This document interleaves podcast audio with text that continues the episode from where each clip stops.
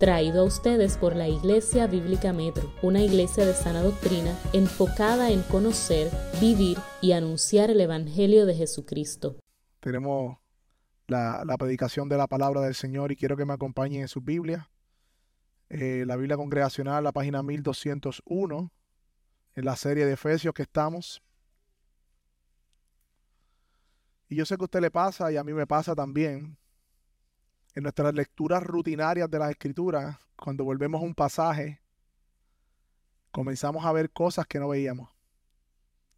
Lo leímos. ¿Cuántas veces hemos leído Génesis, Éxodo, Mateo, Romano? Pero cada vez que leemos la palabra y aún predicamos la palabra, si yo predico un sermón que ya yo he predicado, no lo voy a predicar igual. Porque a medida que vamos conociendo más al Señor, no solamente eso, y a medida que vemos que la palabra de Dios es profundidad de la profundidad, vamos a ver verdades de ella. Por esa razón he decidido también mantenernos en el pasaje que se predicó el domingo pasado acerca de la adopción, porque hay unas verdades implícitas allí que son muy pertinentes para nosotros hoy también, además de las que ya se predicaron hay unas verdades acerca de la adopción que creo que son pertinentes para hoy. Así que vamos a buscar el capítulo 1, versículo 3 al 6, para coger ¿verdad? desde arriba. dice la palabra del Señor, bendito sea el Dios y Padre de nuestro Señor Jesucristo que nos ha bendecido con toda bendición espiritual en los lugares celestiales en Cristo. Porque Dios nos escogió en Cristo antes de la fundación del mundo para que fuésemos santos y sin mancha delante de Él. En amor, nos predestinó para adopción como hijos para sí, mediante Jesucristo conforme a la buena intención de su voluntad, para alabanza de la gloria de su gracia, que gratuitamente ha impartido sobre nosotros en el amado. Así que hermanos, nos encontramos en la serie de Efesios. Ustedes me gusta siempre repasar para ir entrando en contexto. Efesios es una carta enviada a una iglesia, no hay un tema particular como en Corintio, como en Gálatas o otro tipo de cartas, ni son personales, por eso es una carta universal. Las verdades que están aquí es hermoso porque son verdades que se pueden aplicar a toda iglesia. Usualmente cuando vamos a interpretar Corintio tenemos que ver qué está pasando, por qué dijo esto. Aquí también Pablo tiene un contexto, pero es una carta que no trata ningún tema personal de la iglesia, sino que se le considera una carta universal. Los primeros tres capítulos, como hemos dicho, son son, las, lo, lo que Dios ha hecho, lo que Dios ya ha hecho, y los otros tres capítulos es cómo nosotros vivimos a la luz de lo que Dios ha hecho. Ese es el resumen de la carta de Efesios. Y la palabra clave en Efesios es el misterio revelado en Cristo. Y y, y en, esta parte que nos encontramos ahora, nos encontramos desglosando las bendiciones espirituales que hemos recibido en Cristo. Hemos hablado ya de la elección, hemos hablado algo también de la adopción. Yo quiero hacer una ilustración porque me llamó la atención algo que sucedió ayer de camino a Toa Alta. Teníamos una asignación con Daniel. Usted sabe que siempre le dan la asignación a los niños de ir a buscar los pueblos de la isla, tirarse fotos en, en, ¿verdad? en la en la plaza, tirarse fotos en los ríos y hacer un trabajo de un pueblo. Y de camino yo estaba escuchando a un señor que estaba entrevistando en YouTube de uno de esos personajes realmente raros que están en la plaza pública de Toa Alta, estaba allí. Está en YouTube. Y él le comienza a preguntar sobre la historia de Toa Alta. Hermano, ese hombre empezó a decir un montón de cosas. De cuándo se fundó, de quién era su abuelo, de... Y él dijo una frase que, que me quedé wow, esto nos puede estar pasando a nosotros también como cristianos.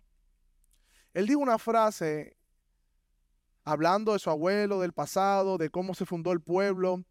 Dijo, nos estamos muriendo sin saber quiénes somos. Él lo dijo en referencia al pueblo. y a la historia del pueblo. Pero me quedé meditando si nosotros como cristianos estamos viviendo en esta vida, muriendo, porque cada segundo que pasa vamos muriendo en esta vida terrenal sin saber quiénes somos. Sin saber quiénes somos. Y como puede ver en el pasaje, versículo 5, vaya conmigo, ahí dice,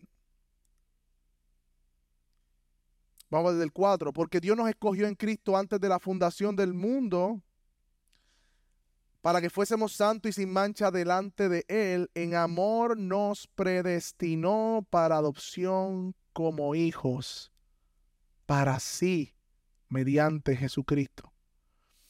Y lo primero que yo me pregunté al leer este pasaje, y, tiene una intención todo lo que voy a decir, ¿hay alguna diferencia entre elección en el versículo 4, lo ven conmigo, y predestinación?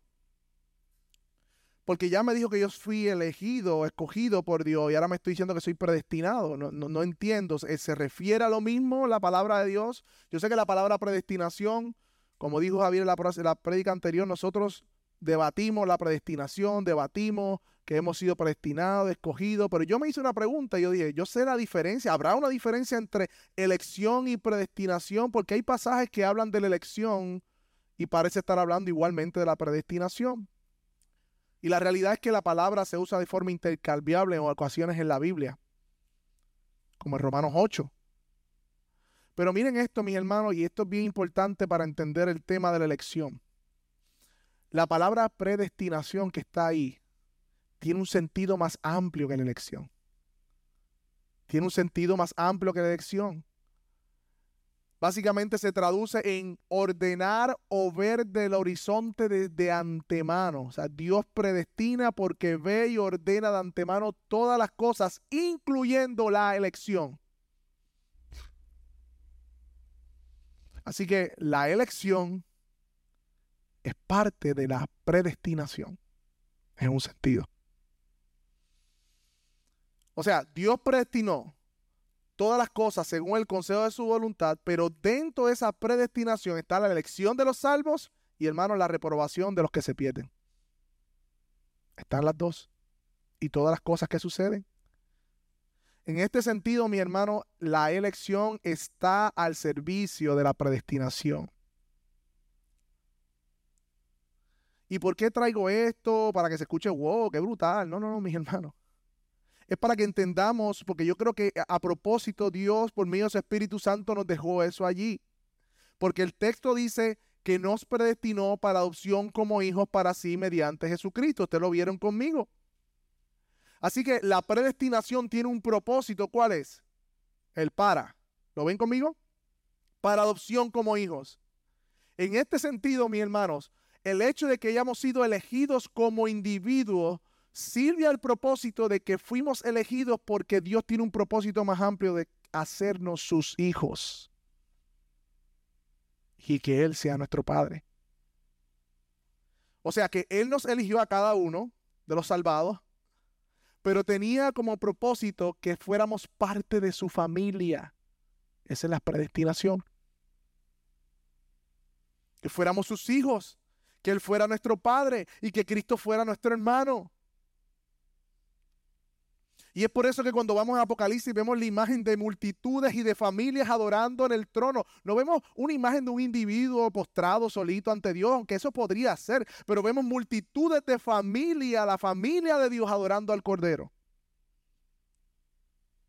Porque Dios está salvando a su familia por medio de la elección porque Él se convierte en Padre de aquellos que le eligen. En segundo lugar, hermanos, mira qué interesante esto, el, el tipo de adopción que recibimos no es como la adopción terrenal.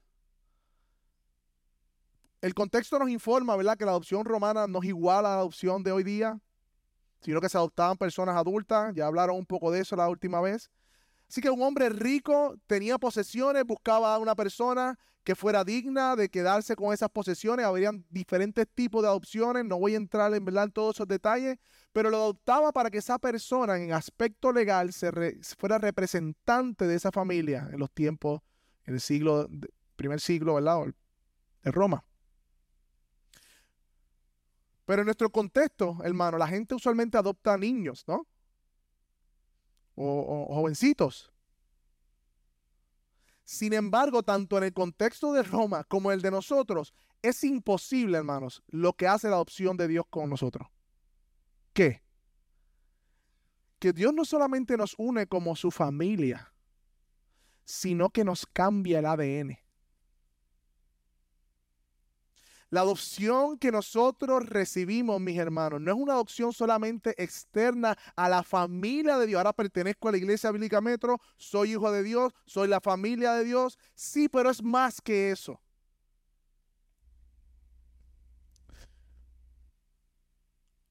Por más que una persona adopte un niño, no puede cambiar los factores hereditarios, sanguíneos, ni, ni facciones del niño. Ya las creó, ya las tiene. Ni su, ni, su comportamiento, aunque en un sentido y un trabajo de trabajar ese comportamiento, pero aún así el niño permanece con el ADN de sus padres.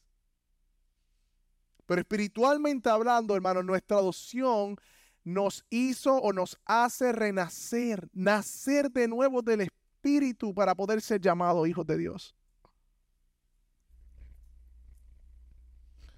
Y eso es lo que Juan dice en el capítulo 3, versículos 6 al 7. Lo que es nacido de la carne, carne es. Lo que es nacido del Espíritu, Espíritu es. Por eso le dice a Nicodemo, no te asombres que te dije que tienes que nacer de nuevo, tienes que nacer de nuevo. ¿A qué está hablando Jesús ahí a Nicodemo? De la obra de regeneración del Espíritu en aquellos que Él salva, los hace nacer de nuevo del Espíritu. Ese mismo Juan, la carta primera de Juan, capítulo 4, versículo 9, ninguno es, ninguno, mira esto hermano, las implicaciones también, que ninguno que es nacido de Dios practica el pecado. Porque la simiente de Dios permanece en él y no puede pecar porque es nacido de Dios, mis hermanos. Dios nos adoptó mediante Cristo, haciéndonos hacer, nacer de nuevo hemos nacido del Espíritu, aquellos que hemos creído y hemos sido salvados por él, en una nueva familia donde Dios es nuestro Padre, hermano. Por eso en Romanos 8:15 dice, ustedes no han recibido un espíritu de esclavitud para volver al temor, sino a que han recibido un espíritu de adopción como hijos, por el cual clamamos, Abba, Padre. Ese Espíritu Santo que viene a la vida del creyente le da testimonio al creyente de que es hijo de Dios. Es una obra interna la adopción de nuestro Dios. Y dice el versículo 17, Romanos 8, 17, y si somos hijos de Dios, somos también herederos, herederos de Dios y correderos con Cristo, si en verdad padecemos con Él, a fin de que también seamos glorificados con Él. Hay una expresión en el aquí y en el ahora de ser hechos hijos de Dios. Hermanos, ¿cuáles son las aplicaciones de todo esto? Yo no sé si usted se ha preguntado en primer lugar, como yo hice algunas semanas atrás y, y me derramé en lágrimas porque yo decía, Dios, que tú eres mi Padre.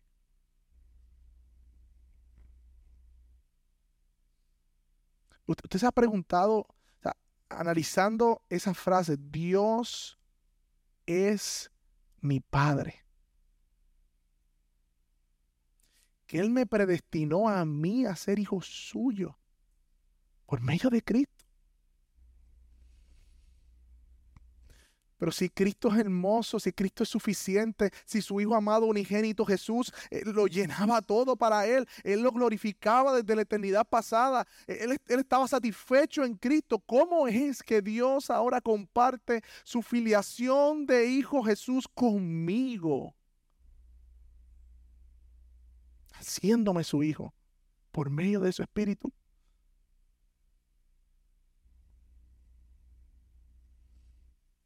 Si esto no derrite su corazón, mi hermano, si esto lo mantiene en una postura fría, no estamos entendiendo el Evangelio. No sé si se ha preguntado también qué hubiese pasado si Dios no nos hubiese predestinado para ser adoptados hijos suyos. Si Dios hubiese dejado su santa justicia sola sobre los hombres y no la misericordia en Cristo que tuvo para con nosotros. ¿Usted se ha preguntado dónde estuviéramos tú y yo? Esta semana, saliendo de calle Loíza, sentí hasta eh, realmente lo que estaba pasando allí, un ambiente cargado espiritualmente hablando.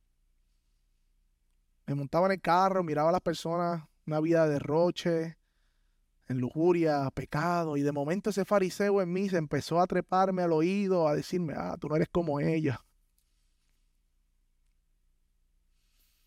Pero fui recordado nuevamente que yo no soy nada diferente a los que se pierden, hermano. Si la mano de gracia del Señor no hubiese estado sobre mi vida, yo estaría igual o peor que ellos. Igual o peor.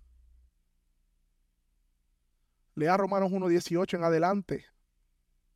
Y ese es su estado. Sin la gracia de Dios en su vida.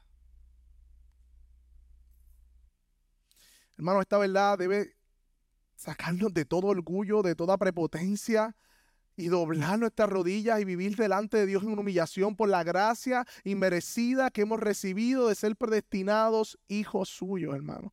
Que hoy el Espíritu Santo clame dentro de ti, Abba Padre, dándote confirmación de que eres hijo de Dios, mi hermano. Eso no es cualquier cosa. Esa es la motivación única de vivir delante de rodillas de nuestro Dios.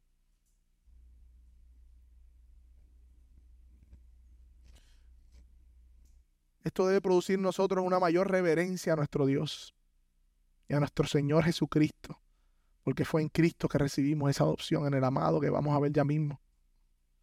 Y ver a aquellos que están sin Cristo, hermanos, con la misma compasión que nos, que nos constriña el alma al punto de que seamos impulsados, hermanos, a hablarles del Evangelio. Estaba convencido de camino pensando la realidad es que nosotros no hablamos en el Evangelio a los demás, más que por temor, es porque no estamos deleitándonos en las verdades del Evangelio. Porque cuando tú te deleitas en la gracia, en tu Dios, en el amor, eh, tú quieres compartirlo con todo el mundo. Tú sabes la condición, tú sabes el, el destino eterno.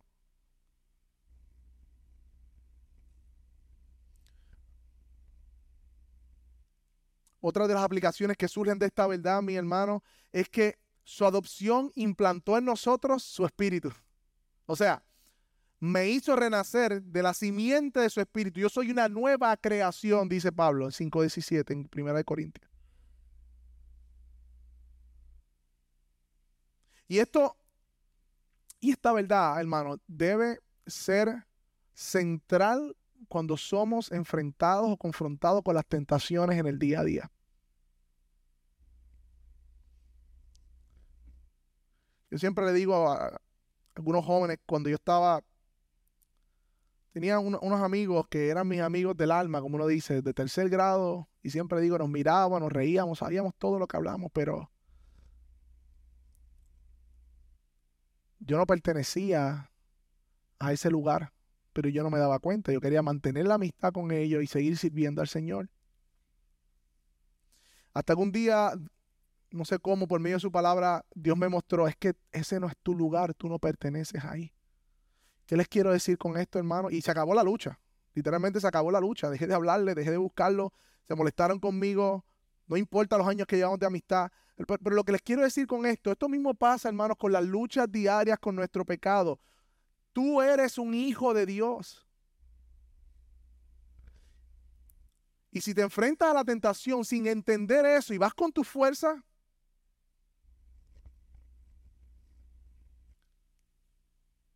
Tú has nacido de nuevo. Si eres creyente, el Espíritu Santo está en ti. ¿Tú crees eso?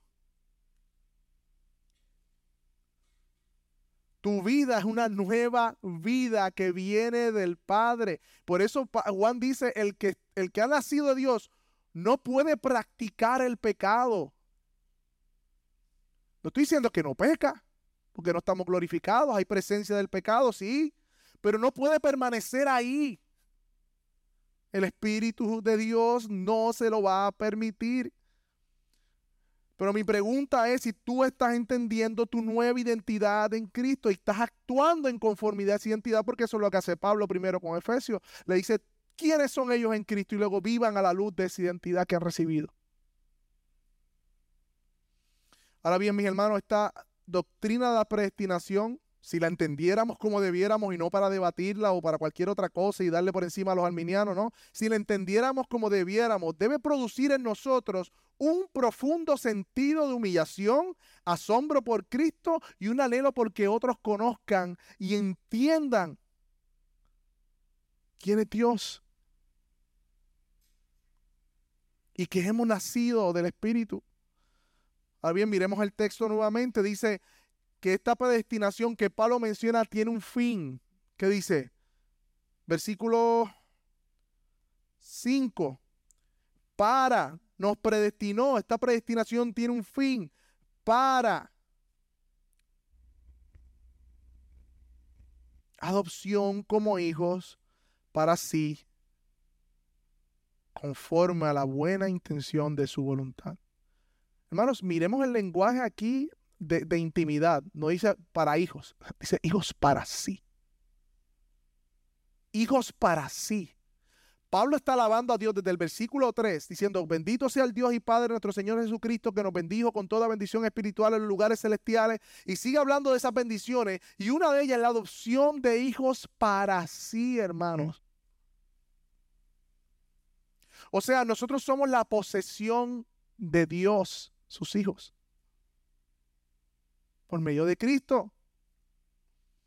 Y leí un comentarista y este, este, este comentario me dejó meditando un, un rato en el escritorio, que cuando el Padre eligió un pueblo para sí, decidiendo adoptarles como hijos propios, fue motivado únicamente por el amor, no hay razón en nosotros, no fue esto resultado de una simple determinación, no fue que Dios lo decretó y dijo que iba a ser así, sino un acto de su supremo deleite. O sea, Dios se deleitó de adoptarnos como sus hijos por medio de Jesucristo. Meditemos en esto, mis hermanos. Una versión que me gusta más, dice, según la complacencia de su voluntad.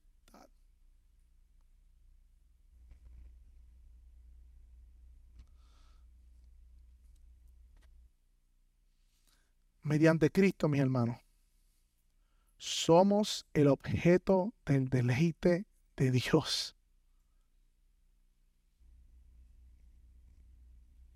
Porque estamos en Cristo, somos suyos.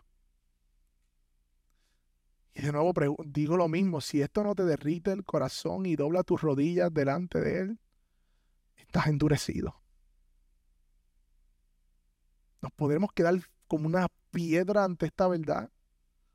Podremos salir de aquí, vivir la vida como si nada, al entender esta verdad, como si, como, como si la vida se tratase de nosotros nos llevará esto a doblar nuestras rodillas arrepentimiento y fe y pedir perdón porque nosotros, que somos los hijos adoptados, que no teníamos nada bueno para, hacer, para que Él nos mirara, encontramos deleite en otra cosa que no es Él.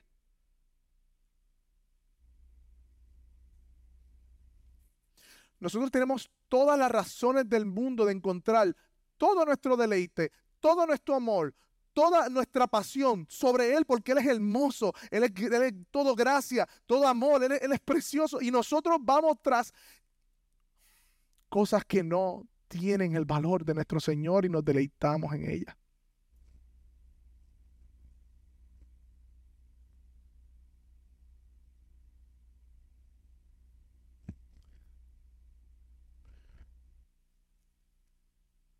Nuestro deleite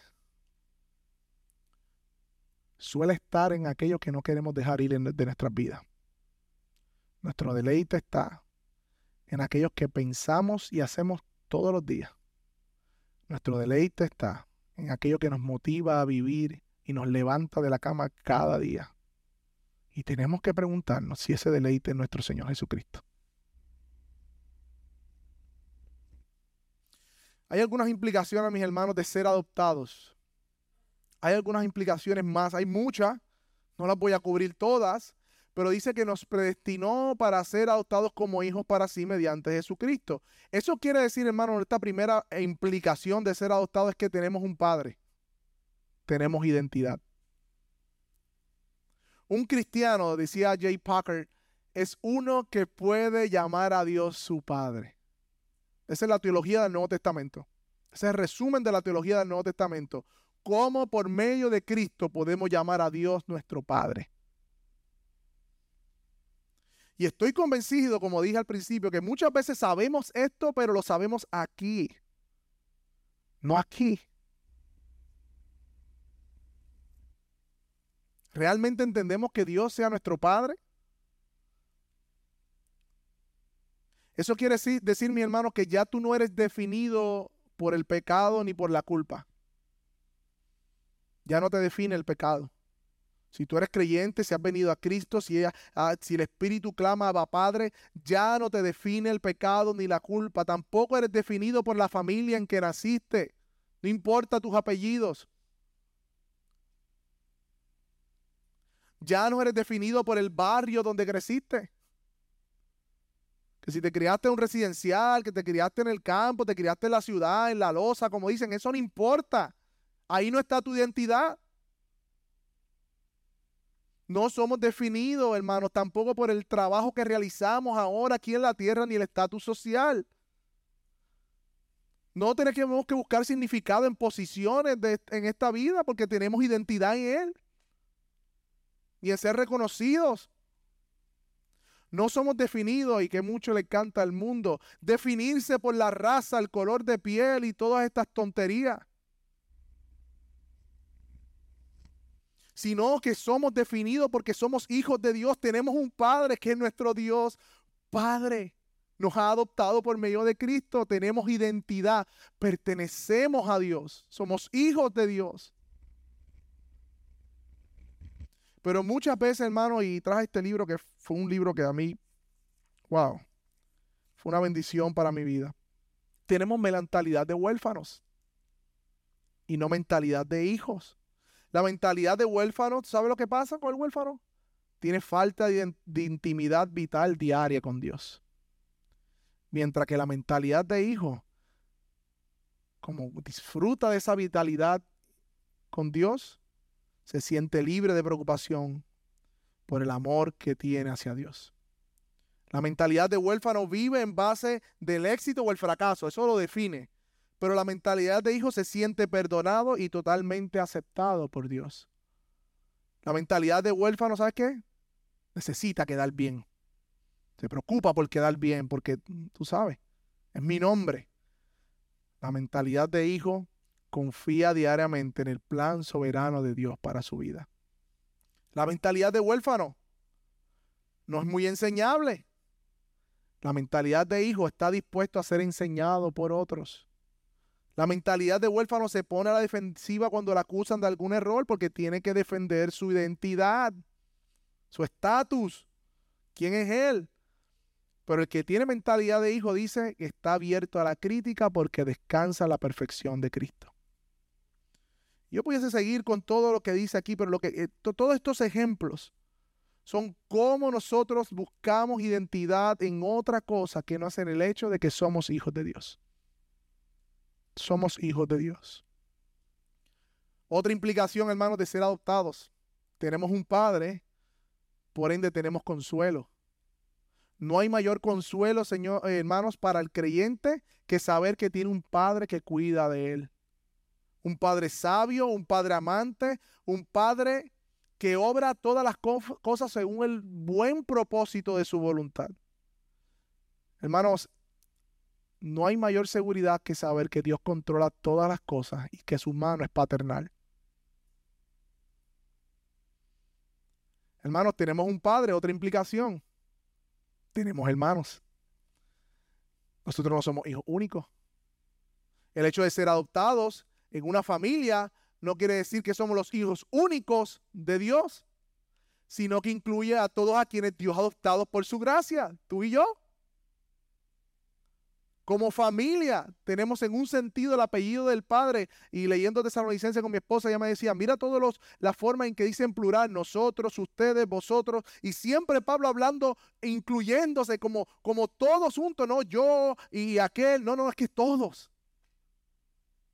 Somos una familia. En ese sentido, hermano, el mismo ADN que corre por un creyente es el mismo ADN que corre en mí, la sangre de Cristo.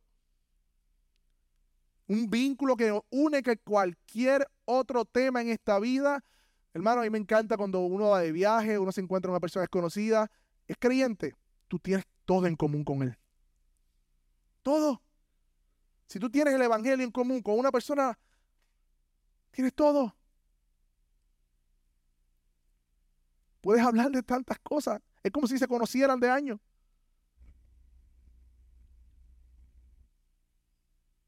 Ahora como hijos amados hermanos podemos venir juntos a adorar como Padre en, el día del Señor, cantarle a Él, orarle a Él, gozarnos con Él. Qué gran gozo para nosotros esperar el día del Señor el domingo y venir juntos y reunirnos como una familia de Dios y darle gloria a nuestro Padre, gloria a nuestro hermano mayor Jesús. Pero hay una realidad también, mis hermanos. No hay ningún hermano que sea igual al otro. En toda la familia, aunque sean los mismos padres, puedes tener 10 hijos, ninguno de los hijos son iguales. Ninguno de los hijos son iguales. Somos diferentes, somos distintos, pero tenemos el mismo Padre y corre la misma sangre de Cristo. En nosotros por medio de su Espíritu. Por eso nos amamos, hermano.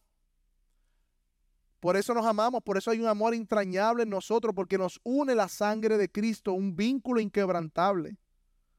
Pero también habrá conflicto, mis hermanos. Esto es una reunión de santos que no han sido glorificados. Eso quiere decir que hay presencia del pecado en nuestra vida. Por lo tanto, la palabra perdón es una palabra que debe estar recurrentemente en nuestras bocas porque hemos sido perdonados y nosotros también pecamos. Habrá conflicto, pero tenemos su espíritu que nos convence de pecado y nos une otra vez. Y es interesante, hermano, que a pesar de que haya conflicto, nos defendemos unos a otros porque nos amamos. Yo recuerdo cuando pequeño, mi hermano no sé, estaba, no recuerdo dónde estaba, sí, me acuerdo, estaba en el parque y, al lado del parque había unas escaleras y mi hermano menor, yo le llevo cinco años a él, quizás yo tenía como unos, qué sé yo, 12 años, él tenía siete. Y viene otro chamaco de mi edad, de 12 años, a darle a mi hermano pequeño y le dio. Hermano, yo corrí. Yo no sé dónde salió la fuerza, pero yo corrí instintivamente a defender a mi hermano. Porque un tipo más grande de mi edad le está dando a mi hermano menor. A mí nadie me tuvo que explicar, mira, esto hermano, eh, deberías ir, no, instintivamente. ¿Acaso tú y yo no correremos a nuestros hermanos cuando vemos que son azotados, golpeados por el pecado? Yo creo que sí. Tenemos un padre, hermanos.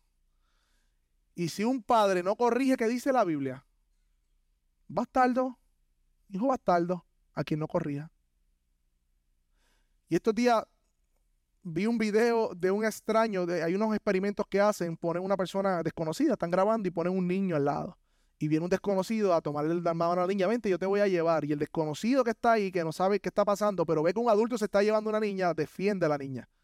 Y el tipo, hey, no la toques, eh, tranquilo, no te metas, yo me la voy a llevar, hey, no la toques porque está defendiendo a la niña. Y en una él dice, yo sabes lo que yo tengo aquí atrás, si te la toca. ¿Qué les quiero decir con esto, mis hermanos? Que si nosotros tenemos un Padre celestial que nos ama, porque nos hizo suyos por medio de Cristo. Ha puesto su identidad en nosotros. Imagínense ahora que ese padre, un padre, está viendo en un banco que sus hijos amados están siendo o están meciéndose en, en la falda de un extraño y que el extraño tiene un cuchillo atrás mientras el niño se sigue riendo con el extraño y el padre ve eso, que ese es el padre de ese niño, ¿qué tú crees que hará el padre? ¿Qué tú crees que hará nuestro Padre terrenal? ¿Nos dejará en vasos del extraño a nosotros? No, hermanos. Si Dios es nuestro Padre, que lo es, nos irá a buscar, hermano. Nos irá a buscar. Nos llamará por nuestro nombre completo. Mi papá, me recuerdo, me buscaba, me pitaba. Había un pito que él hacía especial. Yo sabía que él estaba buscándome. Cuando no contestaba por su pito, me llamaba por mi nombre. Y sabes cuando papá llama por nombre, nombre completo. Víctor Adiel Mateo González. Ustedes saben. Y si no respondemos, va a correr a nosotros y nos va a agarrar por el brazo. Y si insistimos en no ser corregidos por nuestro Padre, el Padre tiene la vara y la correa. Gracias a Dios y gloria a Dios por la correa de mi Padre terrenal, que me libró de tantas.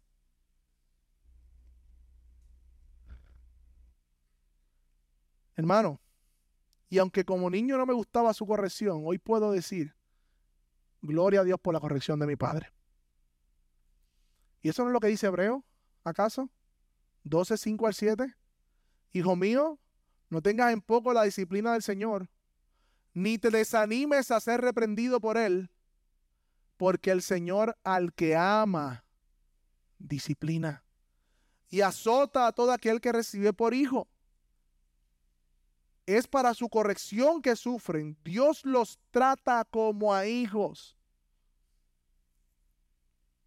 Porque, ¿qué hijo hay que su padre no discipline? Dice, dice Hebreo 12, 5 al 7. Al fin, hermanos, otra implicación de que hemos sido adoptados es que tenemos un padre y seremos corregidos por él. Pero que su corrección es una corrección amorosa. Que al principio no nos guste, puede ser una enfermedad, puede ser una circunstancia, puede ser una pérdida de algo, pero Dios sabe lo que hace en nuestra vida. Dios sabe lo que hace. Él nos ama. Podemos confiar porque es nuestro Padre. Hermano, versículo 6. Todo esto, hermano, todo esto, el hecho de ser predestinado para ser adoptado hijo suyo, con todas las implicaciones de ser adoptado hijo suyo, ¿qué dice el versículo 6? Para la alabanza de la gloria de su gracia. O sea, la meta final dice un comentarista, a la que cual todo contribuye es el reconocimiento, o sea, la adoración, la alabanza de la excelencia, o sea, de la gloria de Dios por el favor de los menos indignos, que es su gracia. Hermano, en el contexto de, de, Efesios, ¿usted sabe, sabe qué hacían esas personas? Ofrecían a los dioses paganos ofrendas y adoración, pero para recibir algo a cambio de ello. Lo hacían para calmar la ira de los dioses y tener un favor de los dioses. Al final se estaban adorando ellos mismos, no a Dios. Pero en el caso de la predestinación, la elección y las bendiciones que hemos recibido en Cristo, la adoración no es una manipulación a Dios, es una excelencia de adoración de vida a su nombre. Él merece ser glorificado por lo que ha hecho, hermano. Su vida y tu vida y mi vida debe ser una expresión de alabanza a nuestro Dios. Ningún aspecto del hecho de ser hijos de Dios es para alabanza propia, ni mía ni tuya, hermano. Cuidémonos, mis hermanos, de que quede claro en nuestras vidas que cualquier aspecto que hace parecerme a mi Padre, mi Padre Celestial es por su gracia. Porque no fue dado por gracia. Es por el Espíritu que obra en nosotros, como dice Pablo, el querer como el hacer. Cuidémonos que eso quede claro, mis hermanos a los demás para que Dios sea glorificado como Él merece. Pero hay una frase final que dice, la cual ha impartido, versículo 6, sobre nosotros en el amado. Esa gracia la ha impartido sobre el amado. Y nuevamente me encanta porque el libro de Efesios es una exaltación a la obra de Cristo porque todos estos beneficios, bendiciones que yo estoy hablando aquí que tenemos es por medio o por, por el amado, por, por medio de Él, porque se nos ha sido impartido por Él. Todas las bendiciones han sido impartidas en el amado, dice el versículo 6. ¿Y quién es este amado, mis hermanos? ¿Quién es ese amado, el verdadero amado? Ese es Cristo Jesús. Nuestro Señor, ese es el amado amado por el Padre, porque fue él quien dio, y en inglés la palabra me gusta, su sonship, su, su derecho de ser hijo, y lo compartió con nosotros. Eso hizo Cristo. Cristo es el amado, verdadero Hijo, no por adopción como nosotros, sino eternamente Hijo unigénito de Dios, único en su clase. Nosotros fuimos por adopción, Él es el único Hijo verdadero de Dios, amado desde la eternidad y hasta la eternidad. Cristo es el amado porque es el profetizado desde el Antiguo Testamento que vendría a ser el verdadero sustituto nuestro. Cristo es el amado, hermano, porque en obediencia voluntaria se sometió a su Padre y se encarnó.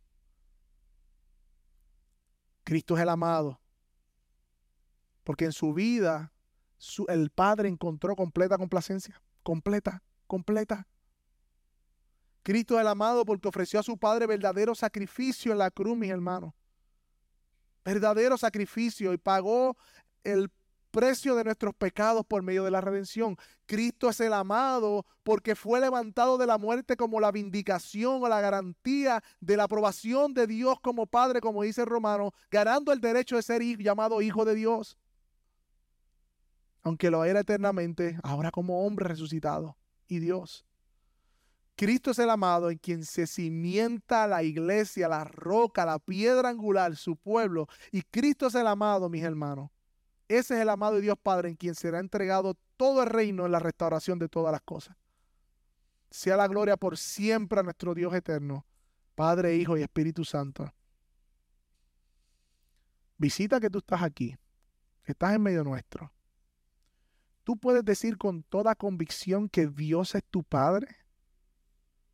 El Espíritu Santo de Dios clama dentro de ti, Abba Padre.